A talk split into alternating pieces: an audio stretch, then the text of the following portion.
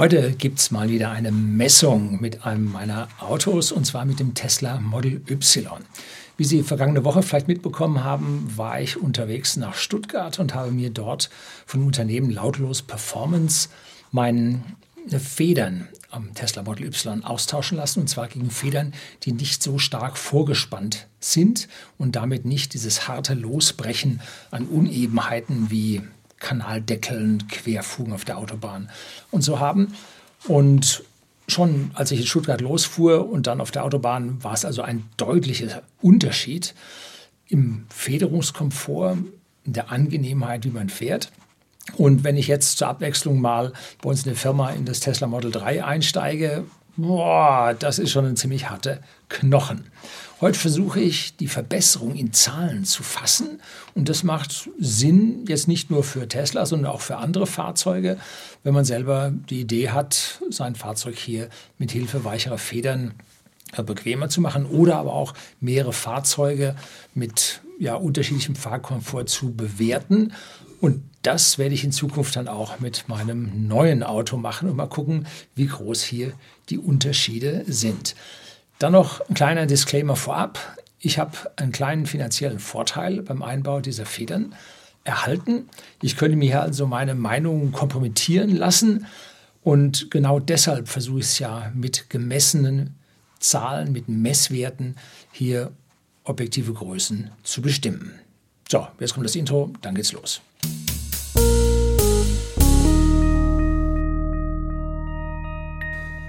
Guten Abend und herzlich willkommen im Unternehmerblog, kurz Unterblog genannt. Begleiten Sie mich auf meinem Lebensweg und lernen Sie die Geheimnisse der Gesellschaft und Wirtschaft kennen, die von Politik und Medien gerne verschwiegen werden.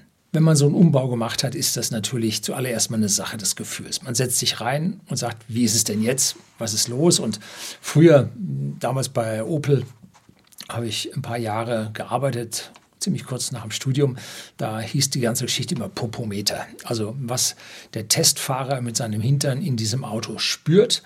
Und schon auf den ersten Metern in Stuttgart, an diesem unsäglichen Stuttgart 21 vorbei, eine Baustellenwüste, die also hier in Seeshaupt, die Hauptstraße, wo whisky.de, der Versender hochwertigen Whiskys, seine privaten Endkunden in Deutschland und Österreich zu Hause ist, in nichts nachsteht. Also wir, Seeshaupt, Weltstadt oder Stuttgart Provinzkaff. Eins von beidem, gerade wie man es haben will. So, auf der Autobahn auf dem Rückweg habe ich dann die Sache noch ein bisschen genauer mir angeschaut und bin da auch mal schneller gefahren. Und das habe ich mir erlaubt, weil ich A in Stuttgart im Hotel aufladen konnte auf 90 Prozent in der Nacht.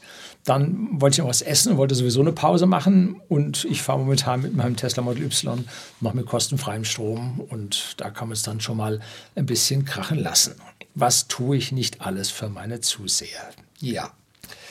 Zum Beispiel auch die Fahrt im Winter, im Schnee und Eis, oben in der Arktis, habe ich extra ein paar Videos zugedreht, damit Sie hier Eindrücke vom Winterbetrieb vom Tesla Model Y haben und jetzt also dann hier mit dem Komfort, das befriedigt meine Neugier natürlich, aber kann auch vielleicht Ihre Neugier befriedigen. Wer an den Einbau solcher Federn denkt, der sollte auf jeden Fall dieses Video bis zum Ende anschauen. Da gibt es noch einen wichtigen Hinweis. Vor Jahren hat mein Sohn mir mal gezeigt, an Werten, an Zahlen gezeigt, wie weich doch sein Oldtimer, er fährt einen Chrysler 300 aus den 60er Jahren Cabrio, wie weich der doch im Verhältnis zu so modernen Autos gefedert ist oder damals gefedert wurde, heute immer noch so ist. Und äh, ein bisschen Seekrankheit kriegt man da schon. Aber die ganze Geschichte ist weich.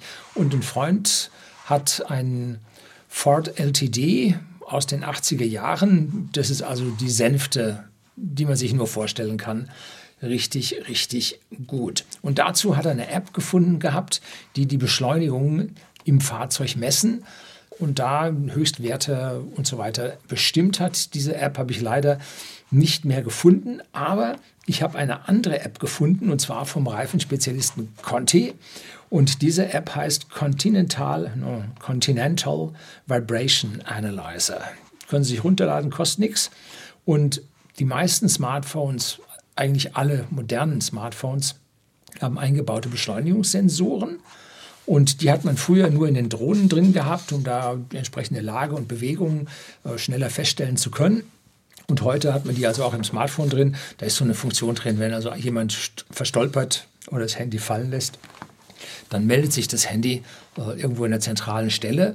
Wenn es nicht binnen so einer Zeit äh, Feedback bekommt, dann nimmt man an, der ist gestürzt, dann wird die Geoposition mit diesem Hilferuf dann weitergesendet.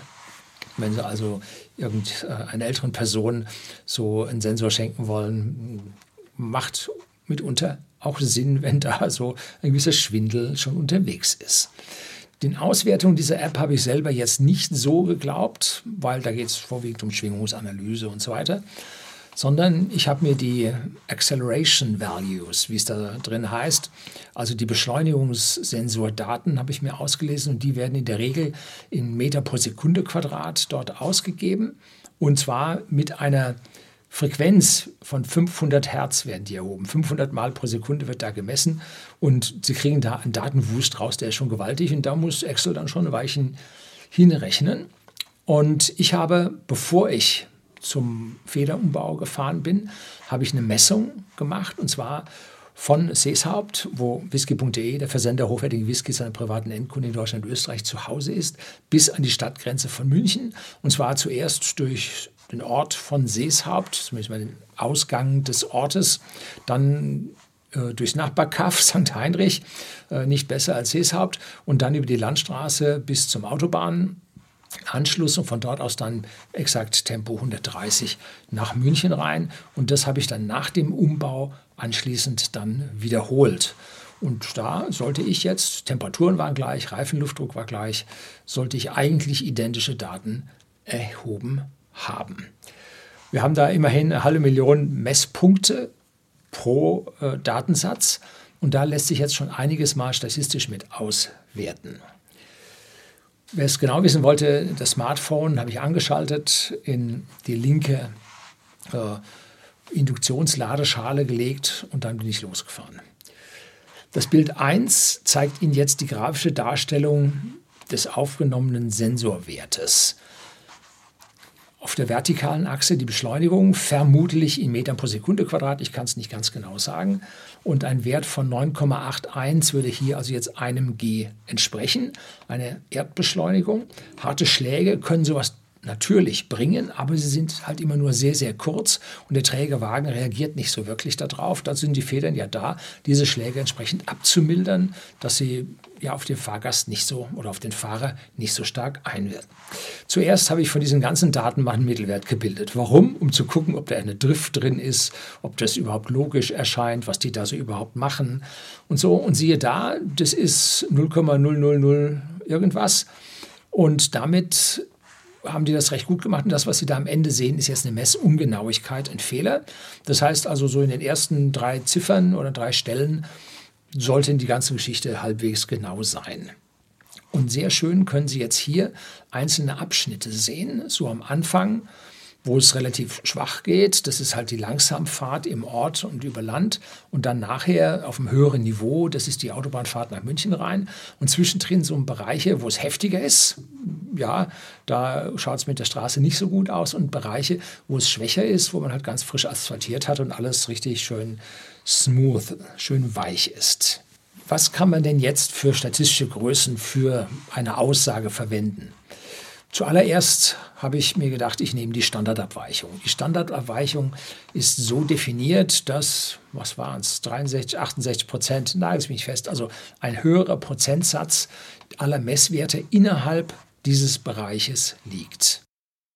Da habe ich mir einfach die Standardabweichung vom Excel drüber laufen lassen und habe sie dann in zwei Bereiche geteilt. Und zwar einmal das erste Fünftel ungefähr, das entspricht das ist also eine Zeitachse, nicht eine Wegachse, eine Zeitachse. Auf der Landstraße fährt man und im Ort fährt man deutlich langsamer und auf der Autobahn dann schneller. Drum ist das erste Fünftel, obwohl es nur, ich weiß nicht, sieben Kilometer oder sechs Kilometer bis zur Autobahn sind, fährt man da also eine längere Zeit in diesem Bereich und dann im Prinzip den zweiten Teil auf der Autobahn in Extrawert. Und da können Sie jetzt die Werte hinter dem Kürzel SDEF Standard Deviation, Englisch, sehen mit 0,408 im ersten Fünftel und den 0,589 in den vier Fünftel, die danach kommen, im Rest, die danach kommen, sehen.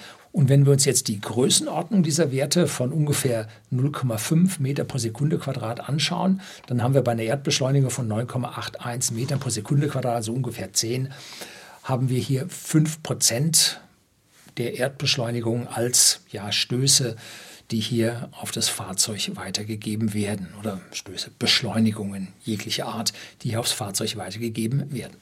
Dann habe ich mir gesagt, ja, hm, äh, Standardabweichung ist eine Geschichte. Es gibt ja noch die Mittelwerte der Quadratsummen, diese RMS-Werte. Und schauen wir mal, was dabei rauskommt. Und da bin ich mit 0,558 über den gesamten Bereich rausgekommen. Liegt also ungefähr auch in dieser Größenordnung. Das heißt, wir haben es hier mit ungefähr 5 Prozent äh, der Erdschwere an Störungen im Fahren zu tun und Ausreißer darüber hinaus, wenn man sich jetzt hier den Maximalwert von 11,3 Metern pro Sekunde Quadrat anschaut, also über einem G, der auf das Fahrzeug einwirkt. Also das ist jetzt so äh, 5% Grundbewegung des Fahrzeuges und ein Schlag von einer Erdbeschleunigung als Maximum. Und dann interessant natürlich an dieser Stelle, wie viel oder wie oft werden denn solche großen Ausschläge erreicht? Wie oft schlägt denn nun die Federung an dieser Stelle richtig rein ins Fahrzeug? Und dazu habe ich nun die gesamten Messwerte bei einer Skala auf plus 4 und minus 4 begrenzt und habe dann angeschaut, äh, wie viel gehen denn jetzt oben über diese Begrenzung hinaus und auch negativ nach unten über diese Begrenzung hinaus. Das sind ja die starken Werte, die extremen Werte. Und da habe ich jetzt einfach mal die Häufigkeit gezählt und das ist in diesem Falle 11. Das heißt, elfmal haben wir einen Wert entweder von plus 4 Meter pro Sekunde Quadrat überschritten oder von minus 4 Meter pro Sekunde Quadrat unterschritten. So, das ist schon mal jetzt eine Aussage, die wir ungefähr dahin bekommen. Darunter findest du noch eine Zahl 18,3 Minuten. So lang hat die Fahrt dort gedauert. Auf der rechten Seite sehen Sie dann Zeitstempel von dieser Messung, dann was für ein Sensortyp da abgegriffen wurde und dann wie viele Samples, also wie viele Messwerte gefunden wurden, 549.117 und die Samplefrequenz von 500.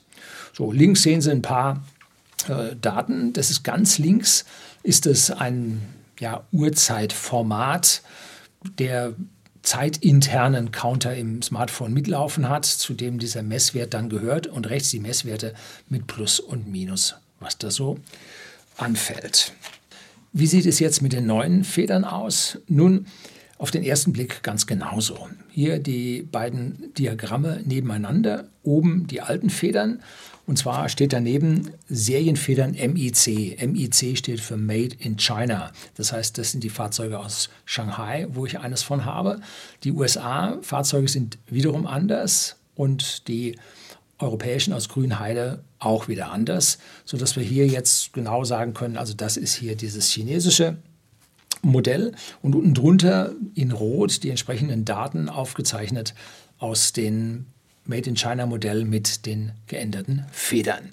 Rechts daneben sehen Sie jetzt wieder die einzelnen Zahlen, die einzelnen Daten, die erhoben haben. Oben die kennen Sie schon von vorne. Und darunter sehen Sie jetzt die Werte von dem neuen, von den neuen Federn. Und Sie sehen, sie sind allgemein niedriger. Lassen Sie mich zuerst die Anzahl an Ausreißern nach oben und nach unten durchzählen. Und da kommen wir jetzt auf acht Stück. Vorher hatten wir elf Stück, jetzt haben wir acht Stück. Und jetzt gucken wir mal nach den einzelnen Daten. Alle Werte liegen erwartungsgemäß darunter.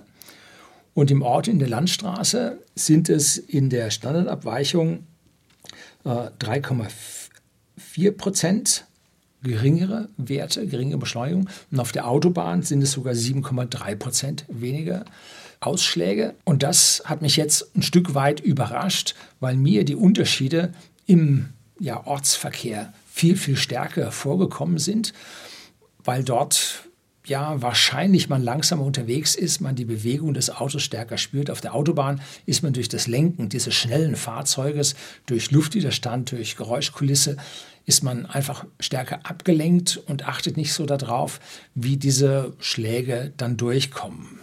Nun, ich bin auch noch nicht so viele Kilometer gefahren mit dem Fahrzeug, jetzt sind es 15.000 und davon vielleicht ja, 1500, so 2.000 bis 3.000 Kilometer nur auf der Autobahn. Dann haben andere das Fahrzeug gefahren und dann im Landkreis gefahren waren und und und.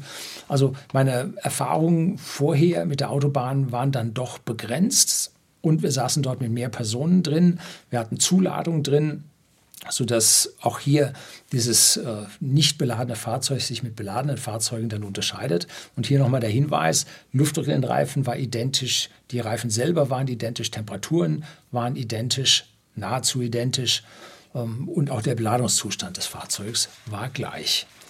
So, und damit sehen wir jetzt äh, eine deutliche Verbesserung von 3,4 Prozent und 7,4 3% in den entsprechenden Beschleunigungsausschlägen und im RMS-Gesamtwert, also im Quadrat der Abweichungssummen, liegen wir bei 6,9 Prozent. Also so durch den Bauch heraus würde ich sagen 7 Prozent Änderungen, weil ich einfach die geringere Geschwindigkeit persönlich mit meinem Hintern als noch stärker als diese 7 Prozent empfunden habe. Hochinteressant ist die Abweichung der maximal festgestellten Beschleunigung. Die ist nämlich jetzt nur noch bei 9,07 Meter pro Sekunde Quadrat statt den 11,3 Meter pro Sekunde Quadrat. Das ist ein Minus von fast 20 Prozent, von 19,8 Prozent Minus. Das heißt, diese starken Schläge werden am meisten an dieser Stelle reduziert. Und das war ja genau das, was die Aussage war und genau das, was ich im Prinzip auch haben wollte. Zum Abschluss bevor ich jetzt meinen wichtigen Hinweis noch loswerde, gibt es noch die Fahrzeughöhenstände. Die habe ich jetzt dann auch nachgemessen. Und zwar einmal äh, zu Hause, bevor ich losgefahren war. Und dann am Ende jetzt, wo ich wiedergekommen bin. Und hier sehen Sie also jetzt die Höhenstände des Fahrzeuges. Vorher 770 mm vorne. Das ist von der Straße bis zum Beginn des Kunststoff, der Kunststoffauskleidung des Radkastens und hinten 778 mm. Nach dem Austausch der Federn sind es vorne noch 740 mm und hinten sind es 756 mm.